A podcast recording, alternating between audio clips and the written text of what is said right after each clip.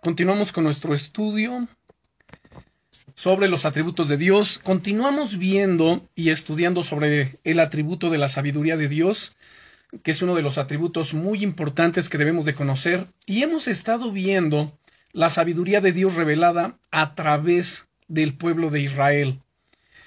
Así que bueno, vamos a abrir nuestra Biblia en la carta a los Romanos en el capítulo 4. Vamos a Romanos capítulo 4. Y una vez que lo tenemos, vamos a darle lectura. Dice en el nombre de Jesús, ¿qué pues diremos que halló Abraham nuestro padre según la carne? Porque si Abraham fue justificado por las obras, tiene de qué gloriarse, pero no para con Dios. Porque, ¿qué dice la Escritura? Creyó Abraham a Dios y le fue contado por justicia. Pero al que obra no se le cuenta el salario como gracia, sino como deuda. Mas al que no obra, sino cree en aquel que justifica al impío, su fe le es contada por justicia. Como también David habla de la, de la bienaventuranza del hombre a quien Dios atribuye justicia sin obras, diciendo Bienaventurados aquellos cuyas iniquidades son perdonadas y cuyos pecados son cubiertos. Bienaventurado el varón a quien el Señor no inculpa de pecado. ¿Es pues esta bienaventuranza solamente para los de la circuncisión o también para los de la incircuncisión? Porque decimos que a Abraham le fue contada la fe por justicia. ¿Cómo pues le fue contada? ¿Estando en la circuncisión o en la incircuncisión?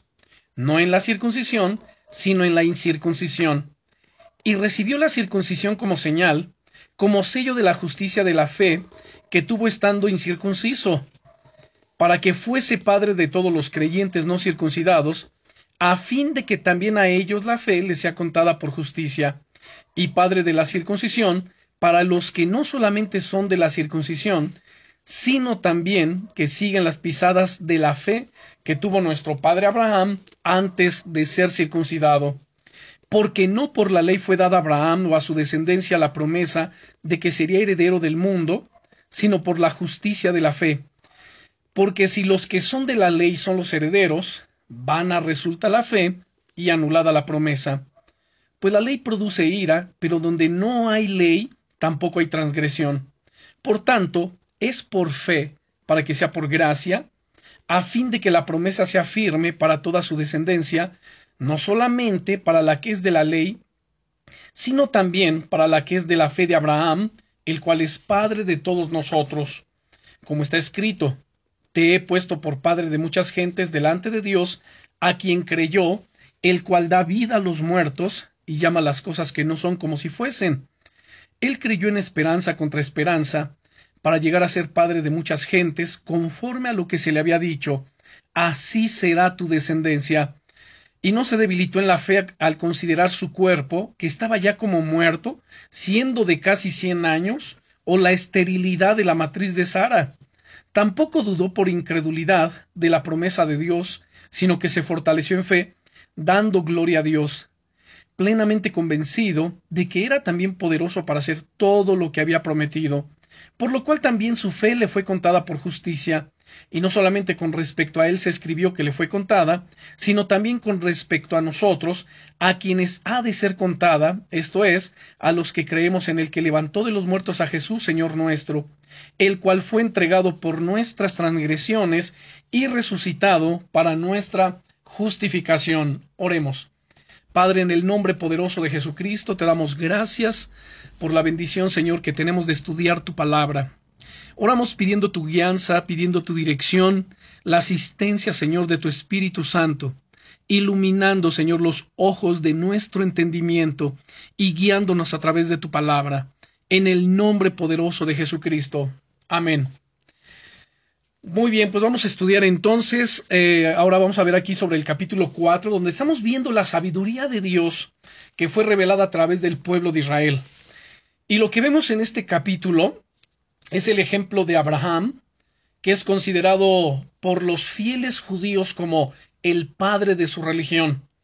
A la luz de las escrituras, él es llamado el padre de la fe, él es llamado también amigo de Dios, y esto demuestra que la salvación por la fe se enseña tanto en el Antiguo Testamento y también en el Nuevo Testamento. Quiero que veamos los primeros tres versículos. ¿Qué pues diremos que halló Abraham nuestro Padre según la carne? Porque si Abraham fue justificado por las obras, tiene de qué gloriarse, pero no para con Dios. Porque ¿qué dice la Escritura? Creyó Abraham a Dios y le fue contado por justicia. Los judíos se sentían orgullosos de llamarse hijos de Abraham. Vemos incluso en el Evangelio de San Juan, en el capítulo 8, que ellos hablando con Jesús, ellos decían, no, no, nosotros tenemos un padre, somos hijos de Abraham. Entonces ellos se sentían orgullosos de llamarse hijos de Abraham. El apóstol Pablo mencionó a Abraham como un buen ejemplo de alguien salvo por la fe. Ahora, para recalcar la fe, el apóstol Pablo no dice que las leyes de Dios sean menos importantes, como vemos en el versículo 13, que nos dice, porque no por la ley fue dada a Abraham o a su descendencia la promesa de que sería heredero del mundo, sino por la justicia de la fe. Pero es imposible ser salvo simplemente por estar obedeciendo la ley. Así que es muy importante que comprendamos, Abraham eh, no tenía la ley, la ley mosaica, que vino 430 años después de Abraham, después de él haber tenido un cierto encuentro con Dios, pero él caminó por fe, escuchando y obedeciendo cada palabra que Dios le hablaba, cada acción que demandaba Dios de parte de él, él la cumplía, y por eso es que su fe le fue contada por justicia, dice el versículo 2, porque si Abraham fue justificado por las obras, tiene de qué gloriarse, pero no para con Dios. Encontramos aquí una palabra que es un término judicial y es justificado en este versículo 2. Y la palabra justificado viene de una raíz griega que es dicayo, y dicayo significa eh, mostrarse justo o inocente, o mostrar justo, considerar como justo o inocente. Y el, argumento que encontramos aquí en este versículo 2 de Pablo es que Abraham no fue justificado por las obras o por la obediencia de la ley. Hay una afirmación, si ustedes recuerdan, que habíamos visto de Santiago capítulo 2 y versículo 1. Santiago capítulo 2 y versículo 1, este, versículo 21 que lo habíamos mencionado en nuestra lección pasada. Y aquí Santiago, en el capítulo 2, versículo 1, nos dice, perdón, Santiago 2, versículo 21, dice, ¿no fue justificado por las obras Abraham, nuestro padre, cuando ofreció a su hijo Isaac sobre el altar? Y pareciera como que se contrapone, ¿no es cierto?, estas dos posturas, la de Pablo, que en el verso 2 nos dice, porque si Abraham fue justificado por las obras, tiene de qué gloriarse, pero no para con Dios. Y Santiago nos dice que Abraham fue justificado por las obras cuando ofreció a su hijo Isaac en sacrificio. Bueno, esta afirmación de Santiago de que Abraham fue justificado eh, por las obras, él usa la palabra justificado en el sentido, o en un sentido diferente, del que estamos viendo en Romanos capítulo 4, que no equivale a ser declarado justo por Dios como aquí, sino a mostrarse como justo. O sea, la palabra puede usar ambos sentidos. Y Pablo y Santiago están de acuerdo en que desde el inicio Abraham recibió la salvación y el perdón eterno solamente por la fe. Génesis 15, versículo 6. Abrimos nuestra Biblia en el libro del Génesis capítulo 15 y versículo 6 dice, y creyó a Jehová y le fue contado por justicia. Y Santiago en el 2.21 que leímos hace unos momentos, dice respecto de Abraham, ¿no fue justificado por las obras Abraham nuestro padre cuando ofreció a su hijo Isaac sobre el altar? Y así es con nosotros hoy. Ahora, recuerden ustedes que habíamos visto estas palabras que encontramos en el verso 3 de Romanos capítulo 4, cuando dice, porque, ¿qué dice la escritura? Creyó Abraham a Dios y le fue contado por justicia. Esta frase de le fue contado en el griego es la palabra legitsomai, que podemos comparar con logística y logaritmo. Numéricamente es contar, computar, calcular, sumar metafóricamente, es considerar, reconocer, razonar, juzgar, evaluar, valorar. Logizomai concluye un pensamiento, juzga los asuntos, saca conclusiones lógicas, decide resultados y pone cada acción en una posición de débito o crédito. Sea, se usa como un vocablo de contabilidad, por eso es poner en la cuenta. Le fue contado por justicia, le fue puesto en cuenta. Entonces le fue contado por justicia, y la palabra justicia es la palabra griega dikaiosune, que significa o es la cualidad de justo, la cualidad de actuar correctamente. Entonces la palabra sugiere conformidad con la voluntad de Dios revelada de Dios, perdón, con la voluntad revelada de Dios en todos los aspectos. Dikaiosune posee ambos sentidos, judicial y benévolo. Dios declara justo al creyente que ha depositado su fe en Jesucristo, en el sentido de que de absolverlo y además le dispensa justicia, como dice segunda de Corintios capítulo 5 y versículo 21. Voy a darle lectura, segunda de Corintios capítulo 5 verso 21, dice al que no conoció pecado, por nosotros lo hizo pecado, para que nosotros fuésemos hechos justicia de Dios en él. ¿Qué somos nosotros? Somos justicia de Dios en Cristo Jesús. Él nos ha justificado por habernos lavado con la sangre preciosa que derramó en la cruz del Calvario y ahora nos ha presentado delante del Padre como gente inocente, gente que no hubiese cometido un solo pecado. Y vamos al versículo 4, estamos en Romanos 4, Romanos 4, 4 dice, pero al que no obra, no se le cuenta el salario como gracia, sino como deuda. Este versículo significa que si una persona pudiera ganarse el favor de Dios siendo buena, la concesión de este regalo no sería voluntaria, sino obligatoria. La autoconfianza en este sentido es vana, y todo lo que podemos hacer es cobijarnos con la misericordia y la gracia de Dios. Veamos el versículo 5. Mas al que no obra, sino cree en aquel que justifica al impío, su fe le es contada por justicia.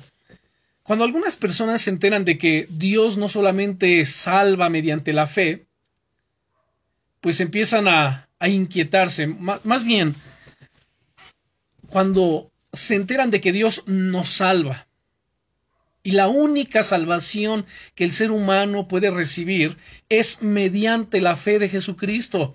No es por obras, no es por méritos humanos, no es por ninguna otra eh, forma o manera que podamos recibir salvación, sino solamente por la fe en Jesucristo. Dice Hebreos, perdón, Hechos capítulo 4, versículo 12. porque ningún otro hay salvación, porque no hay otro nombre debajo del cielo dado a los hombres en que podamos ser salvos, solamente por medio de Jesucristo y esto mediante la fe. Y cuando la gente escucha estas cosas, empiezan a inquietarse. Muchos cristianos también, ¿no? Haciéndose la pregunta de, ¿tengo suficientemente fe? O sea, ¿tengo suficiente fe para creer? ¿Es mi fe suficientemente sólida para salvarme? Noten esto, ¿es mi fe suficientemente sólida para salvarme? Y eso habla de confusión en la mente, en los corazones. Jesucristo es el que nos salva, no nuestros sentimientos, no nuestras obras. Por débil, por pequeña que sea nuestra fe, Él es suficiente para salvarnos. Jesús, ¿qué hace? Nos ofrece la salvación gratuitamente porque nos ama no por lo que hayamos ganado mediante una fe poderosa, una fe fuerte, grande, sólida, sino simplemente porque nos ama. Y Él, y él demanda de nosotros fe, una pequeña fe que vengamos y depositemos en Él. Ahora, ¿cuál es entonces el papel, el papel de la fe?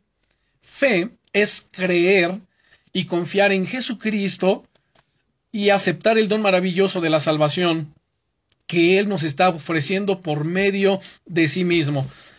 Leamos el versículo 6 Estamos en Romanos 4, versículo 6. Como también David habla de la bienaventuranza del hombre a quien Dios atribuye justicia sin obras.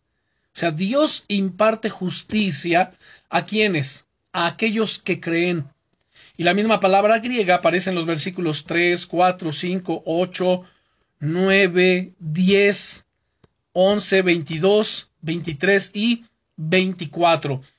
Esta misma palabra, eh, por ejemplo, el verso 3, porque ¿qué dice la escritura? Creyó Abraham a Dios y le fue contado por justicia. En el verso 4, pero al que no obra no se le cuenta el salario como gracia, sino como deuda. Luego en el versículo 5, más al que no obra, sino cree en aquel que justifica al impío, su fe le es contada por justicia. Y así podemos encontrar esta misma palabra que aparece en estos versículos. Ahora demos de lectura del verso 5 al 8. Mas al que no obra, sino cree en aquel que justifica al impío, su fe le es contada por justicia. Verso 6, como también David habla de la bienaventuranza del hombre a quien Dios atribuye justicia sin obras, diciendo, Bienaventurados aquellos cuyas iniquidades son perdonadas y cuyos pecados son cubiertos. Bienaventurado el varón a quien el Señor no inculpa de pecado. ¿Qué hacemos con la culpa? Bueno, el rey David cometió pecados terribles, adulterio, homicidio, mentiras, y aun así él experimentó el gozo del perdón. Nosotros también podemos experimentarlo cuando, número uno, dejamos de negar nuestra culpabilidad y reconocemos que hemos pecado delante de Dios. Segundo, reconocemos nuestra culpa ante Dios y pedimos su perdón. Y tercero, desechamos la culpa y creemos que Dios nos ha perdonado. Esto puede ser difícil, sobre todo cuando el pecado ha echado raíces y se ha enraizado por años, cuando es muy serio o cuando involucra a otro o a otras personas. Debemos recordar que Jesús quiere y está dispuesto a perdonar todos los pecados. Él hace el llamado en Mateo capítulo 11, verso 28, diciendo, Venid a mí todos los que estáis trabajados y cargados, y yo los haré descansar. Llevad mi yugo sobre vosotros y aprended de mí, que soy manso y humilde de corazón, y hallaréis descanso para vuestras almas, porque mi yugo es fácil y ligera mi carga. Aunque nuestra fe sea débil, nuestra conciencia sea sensible y los recuerdos nos atormenten, la palabra de Dios declara que pecado confesado es pecado perdonado. Grabémonos esto. Pecado confesado es pecado qué? Perdonado según Primera de Juan capítulo 1 versículo 9, donde nos dice que si confesamos nuestros pecados, Él es fiel y justo para perdonar nuestros pecados y limpiarnos de toda maldad. Por supuesto, entendiendo lo que significa y lo que involucra esa confesión de pecados. Esa confesión viene u obedece a un arrepentimiento ya experimentamos ese arrepentimiento. Estamos arrepentidos, nos lamentamos por haber ofendido a Dios con nuestro pecado y entonces venimos y lo confesamos. Confesar significa abandonar. Estamos abandonando. No solamente, Señor, reconozco que he pecado, que he fallado, sino a la par de ello, abandono mi pecado. Ya no lo voy a practicar más. Y entonces Él es fiel y justo para perdonar nuestros pecados y limpiarnos de toda maldad. Veamos el versículo 9. ¿Es pues esta bienaventuranza solamente para los de la circuncisión o también para los de la incircuncisión? Bueno, circuncisión se refiere aquí a los judíos, incircuncisión a los gentiles. Y Pablo apela a la vida de Abraham para demostrar que la gratuita dádiva de la salvación no está limitada a aquellos que han recibido la señal eh, física de haber sido incluidos en el pueblo de Dios bajo el antiguo pacto, o sea, la circuncisión. El mismo argumento podría haberse utilizado para poner en evidencia que una persona ha sido perdonada antes de recibir bajo el nuevo pacto el bautismo, que es el signo externo de la conversión, que es el bautismo, como lo acabo de decir, es el signo externo de la conversión, además que es un paso de obediencia. Si bien es cierto, el bautismo no nos salva, pero el bautismo es un paso de obediencia para nosotros eh, que estamos demostrando que hemos creído en el Evangelio, que hemos creído en Jesucristo, que le pertenecemos y que estamos dispuestos a obedecerle. Veamos el versículo 10. ¿Cómo pues le fue contada? Estando en la circuncisión, o en la incircuncisión. no en la circuncisión, sino en la incircuncisión. Si recuerdan ustedes, la, la circuncisión era una señal externa de que los judíos eran el pueblo escogido de Dios. Esta circuncisión o este pacto con Dios no vino mediante la ley mosaica, sino que Dios hizo este pacto con Abraham y a partir de allí se estableció como un estatuto perpetuo para todos los judíos. la, la circuncisión de todos los niños judíos marcaba su separación de las naciones que adoraban a todo tipo de dioses, esto los distinguía de entre todas las naciones gentiles. Era una ceremonia muy importante. Dios bendijo y le ordenó esta ceremonia a Abraham. Vean Génesis capítulo 17 o veamos. Abramos nuestra Biblia, Génesis capítulo 17, versículos 9 al 14.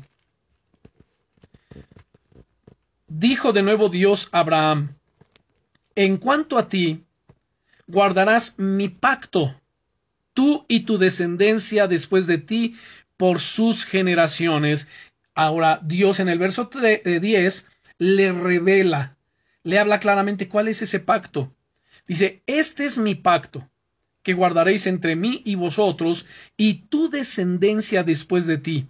Será circuncidado todo varón de entre vosotros. Circuncidaréis pues la carne de vuestro prepucio, y será por señal del pacto entre mí y vosotros. Y de edad de ocho días será circuncidado todo varón entre vosotros por vuestras generaciones, el nacido en casa y el comprado por dinero a cualquier extranjero que no fuere de tu linaje. Debe ser circuncidado el nacido en tu casa y el comprado por tu dinero, y estará mi pacto en vuestra carne por pacto perpetuo y el varón incircunciso, el que no hubiere circuncidado la carne de su prepucio, aquella persona será cortada de, su pueblo, ha violado mi pacto. Entonces aquí, en el capítulo 17 de Génesis, del verso 9 al 14, Dios establece este pacto con Abraham y lo establece por un pacto perpetuo para todas sus generaciones de los judíos. Ahora veamos nuevamente en el verso 10 al verso 12, cómo pues le fue contada, estando en la circuncisión o en la incircuncisión. No en la circuncisión, sino en la incircuncisión. Y recibió la circuncisión como señal, como sello de la justicia de la fe que tuvo estando aún incircunciso, para que fuese padre de todos los creyentes no circuncidados, a fin de que también a ellos la fe les sea contada por justicia, y padre de la circuncisión para los que no solamente son de la circuncisión, sino que también siguen las pisadas de la fe que tuvo nuestro padre Abraham antes de ser circuncidado. Los ritos del Antiguo Testamento no le aportaron recompensa alguna a Abraham. Dios le bendijo antes de, implementarse la ceremonia de la, de la circuncisión. O sea, esto tenemos que tenerlo bien claro porque los judaizantes sobreenfatizan, no solamente enfatizan, sino sobreenfatizan el guardar ritos, preceptos, cosas que, eh, cosas ceremoniales de la ley. Y, entonces ellos apelan que porque Abraham las cumplió, yo estoy de acuerdo, Abraham las cumplió, pero además se atreven a decir que él la recibió como un sello, como un pacto, una vez circuncidado, pero no fue así. Como acabamos de verlo, él recibió esta, este pacto, esta promesa, y además fue justificado antes de la circuncisión. Y entonces Abraham halló el favor de Dios por la fe solamente antes de ser circuncidado, según Génesis capítulo 12, porque el pacto de la circuncisión llegó hasta el capítulo 17. Pero en el capítulo 12, de los versículos 1 al 4, leemos, Pero Jehová había dicho a Abraham, Vete de tu tierra y de tu parentela y de la casa de tu padre a la tierra que te mostraré, y haré de ti una nación grande y te bendeciré, y engrandeceré tu nombre, y serás bendición. Bendeciré a los que te bendijeren, y a los que te maldijeren maldeciré, y serán benditas en ti todas las familias de la tierra. Y se fue Abraham, como Jehová le dijo, y Lot fue con él. Y era Abraham de edad de setenta y cinco años cuando salió de Arán. Entonces, este pasaje nos relata que Dios llamó a Abraham a los setenta y cinco años de edad. La ceremonia de la circuncisión comenzó cuando tenía 99 años, es decir, habían pasado ya 24 años, según Génesis capítulo 17, del versículo 1 al 14.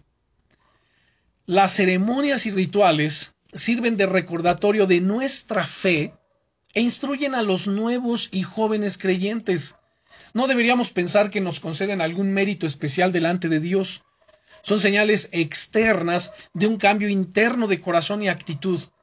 El centro de nuestra fe debe ser Cristo y su obra salvadora, no las obras de la ley. Permítanme leer el verso 11. En el verso 11 nos dice, y recibió la circuncisión como señal, como sello de la justicia de la fe que tuvo estando aún incircunciso, para que fuese padre de todos los creyentes no circuncidados, a fin de que también a ellos la fe les sea contada por justicia. Para sorpresa de los judíos del primer siglo, Pablo argumenta que Abraham es también padre de los creyentes gentiles incircuncisos. Por supuesto que los judíos no lo aceptan. Los judíos ortodoxos no aceptan que nosotros seamos también hijos de Abraham. A nosotros simplemente nos ven como gentiles, pero el apóstol Pablo argumenta abierta categóricamente este punto que nos beneficia a todos nosotros. Bien, vamos a darle lectura a los versículos 13 al 16. Porque no por la ley fue dada a Abraham o a su descendencia la promesa de que sería heredero del mundo, sino por la justicia de la fe. Porque si los que son de la ley son los herederos, van a resultar la fe y anulada la promesa.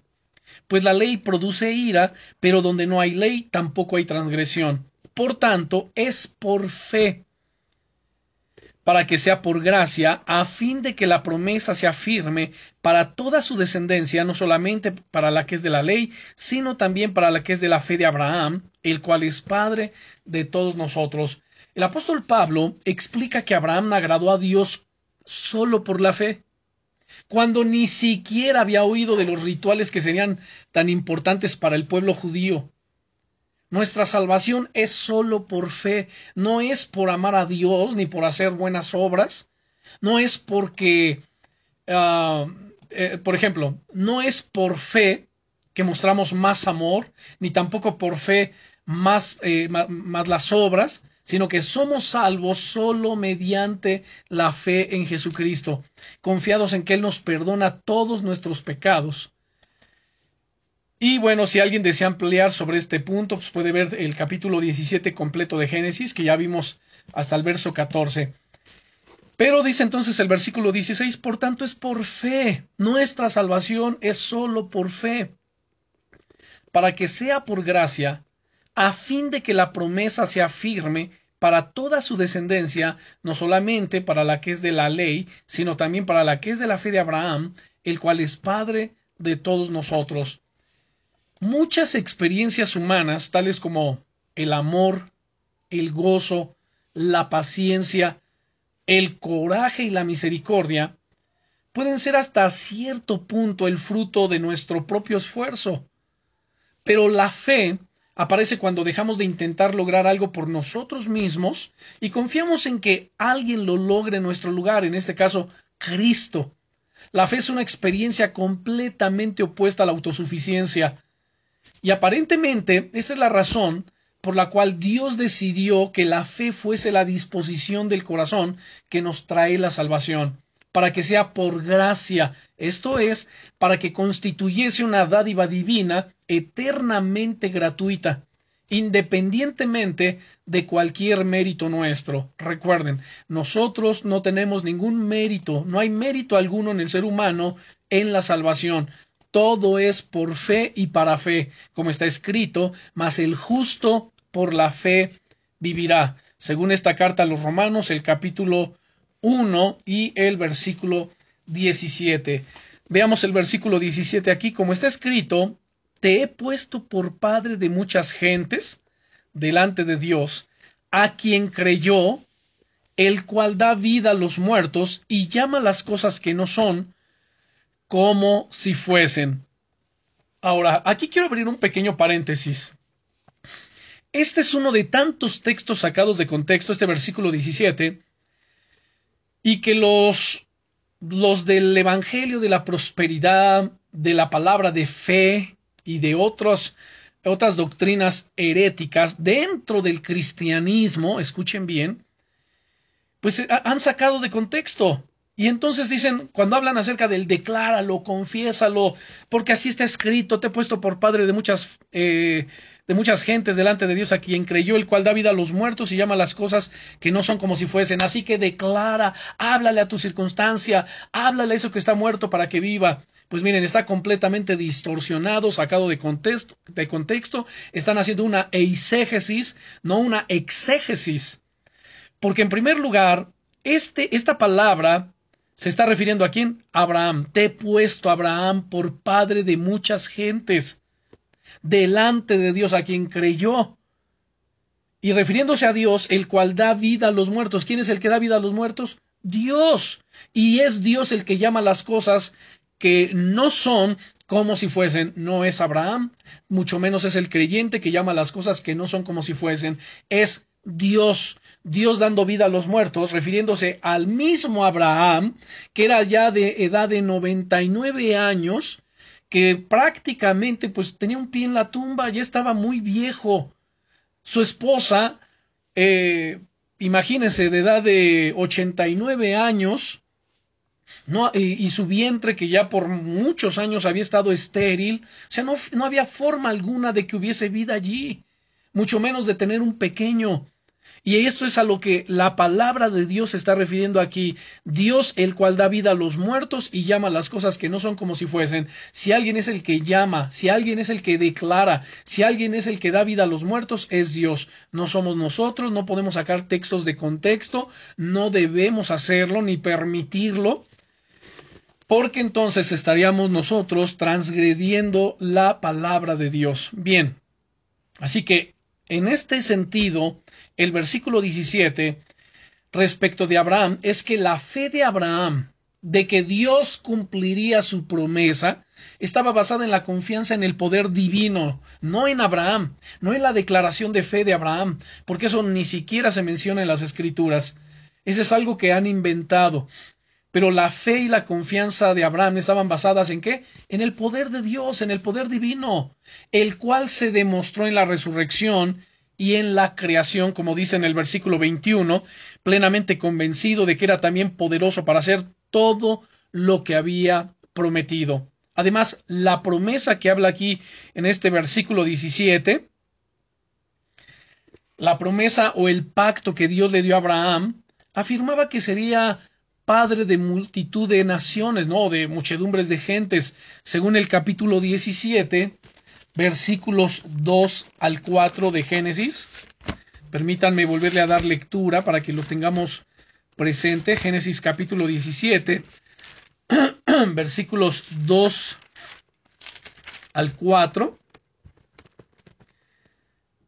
donde dice, y pondré mi pacto entre mí y ti, y te multiplicaré en gran manera. Entonces Abraham se postró sobre su rostro, y Dios habló con él diciendo, He aquí mi pacto es contigo, y serás padre de muchedumbre de gentes, y que todo el mundo entonces recibiera bendición a través de él, a través de Abraham, según el capítulo 12 y el versículo 3 que nos dice, Bendeciré a los que te bendijeren y a los que te maldijeren maldeciré, y serán benditas en ti todas las familias de la tierra.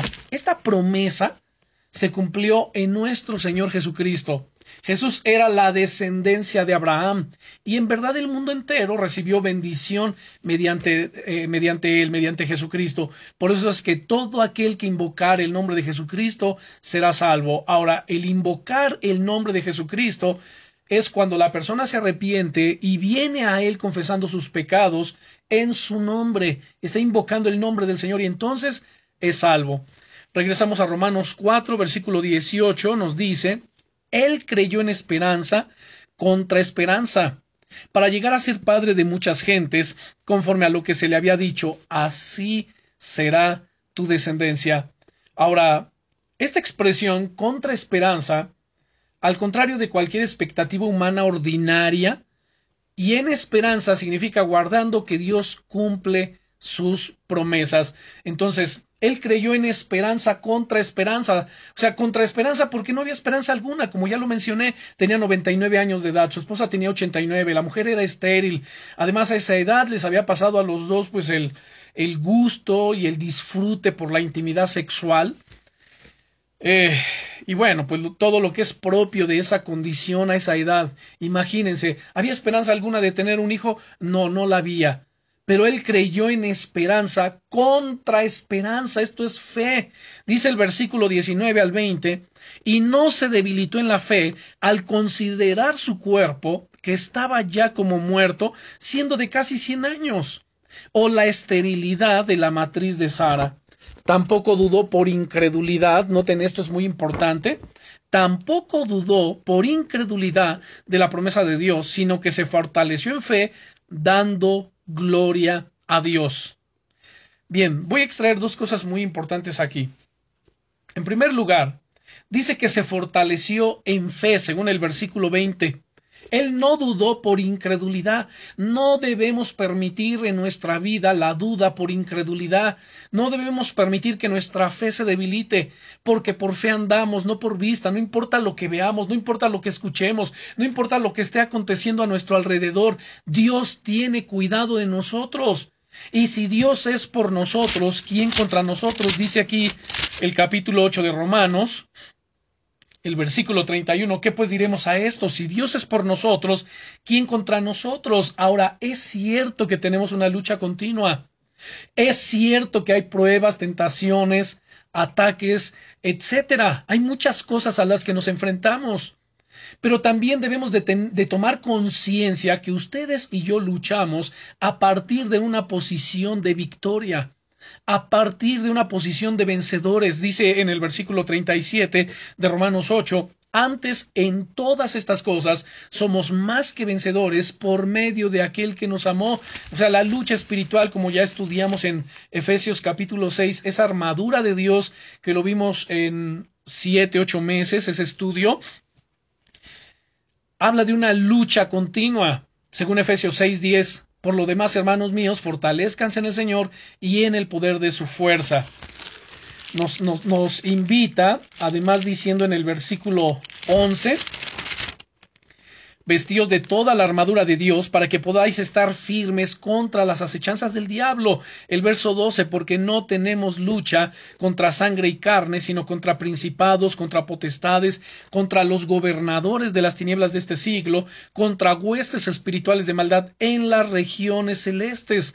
Por tanto, tomad toda la armadura de Dios para que podáis resistir en el día malo y habiendo acabado todo, estar firmes. Escuchen con atención. Ya desde este verso 13 nos está hablando de nuestra victoria. Si nos vestimos con la armadura de Dios, que además estamos luchando desde una posición de victoria. No estamos luchando desde una posición de a ver si ganamos, a ver si vencemos, a ver si obtenemos la victoria. No, ya en Cristo somos más que vencedores, según Romanos 8, versículo 37. La, la expresión o estas palabras, más que vencedores, es la palabra griega upernicao, que describe a uno que es victorioso en grado sumo, que gana una victoria más que ordinaria, que está en condiciones de triunfar en manera absoluta. O sea, no hay pierde. Si luchamos no es para que perdamos, no es para que, ay, es que el enemigo me anda haciendo la lucha. No, yo ya estoy en victoria, ya vencimos. ¿Y por qué vencimos? Porque Cristo es nuestra victoria. Porque Cristo ya derrocó al enemigo, ya lo venció en la cruz del Calvario.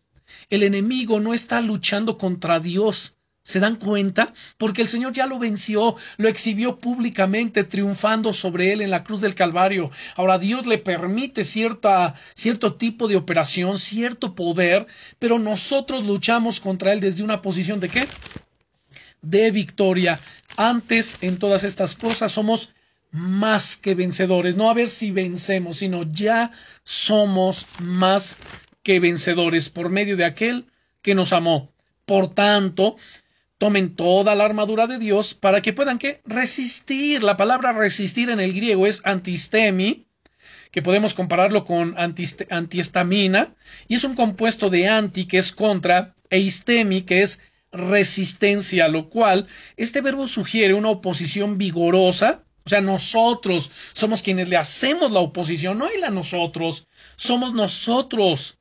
Una le, eh, ofrecemos ahí una oposición vigorosa, una resistencia valiente, nos colocamos frente a frente contra un adversario y nos mantenemos uno en su terreno. Así que Antistemi nos dice que con la autoridad y las armas espirituales que nos son concedidas, podemos resistir a todo tipo y toda fuerza del mal. Así que en Cristo somos más que vencedores. Por tanto, cualquier circunstancia que estemos atravesando, no permitamos que nos debilite, no permitamos que nuestra fe se deteriore, sino como Abraham, según el, el, verso 20, tampoco dudó por incredulidad de la promesa de Dios, sino que se fortaleció en fe, dando gloria a Dios. Entonces se fortaleció como en fe.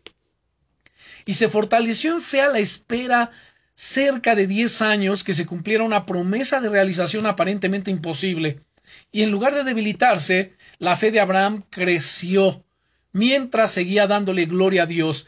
No permita que su fe se debilite. Si siente que se va a debilitar, comience a dar gloria a Dios. Señor, yo te bendigo. Señor, yo te exalto. Señor, yo sé que tú eres bueno. Señor, yo sé que tú estás conmigo. Señor, yo sé que tú eres fiel para cumplir cada una de tus palabras sobre mi vida, sobre mi hogar, sobre mis hijos. Señor, yo sé que tú eres fiel. O sea, glorifiquemos. Y al estar glorificando, ¿qué sucede? Nuestra fe se fortalece. Señor, tú eres el mismo de ayer, hoy y por los siglos. El cielo y la tierra pasarán, pero tu palabra nunca pasará. Veamos versículo 21. Ahora noten aquí lo que nos dice, plenamente convencido. O sea, qué importante son estas palabras que estamos viendo aquí para que nosotros también nos armemos de ello. Verso 21 que estamos viendo aquí, plenamente convencido, ¿para qué? De que era también poderoso para hacer todo lo que había prometido. ¡Wow! Esto realmente es maravilloso. Abraham, Abraham, perdón, estaba plenamente convencido. Y esta, estas palabras, plenamente, es la palabra pleroforeo en el griego, que significa estar completamente seguro, plenamente convencido, ser ciertísimo. Saben, Abraham no permitió ningún tipo de duda en su corazón. Estaba plenamente convencido de que Dios era poderoso para cumplir todo lo que había prometido. Así que Abraham nunca dudó de que Dios cumpliría su promesa. Ahora aquí de repente alguien puede decir, a ver, si Abraham no, no, este, no dudó, ¿por qué entonces permitió que Sara le diera a su concubina Agar? Bueno, la respuesta es muy simple. En aquellos tiempos era legal, era permitido que si la ama de casa era estéril, pero tenía una sierva, bueno, ella podía tener hijos a través de su sierva, o sea, era legal. Y por eso es que Abraham lo aceptó. Pero no fue porque él haya dudado de la promesa de Dios, sino simplemente pudo haber pensado, bueno, es el medio muy probablemente que Dios quiera utilizar para darme un hijo. O sea, él estaba creyendo. Además, como les digo, culturalmente, en el contexto histórico de aquel tiempo, era algo legal, era algo permitido.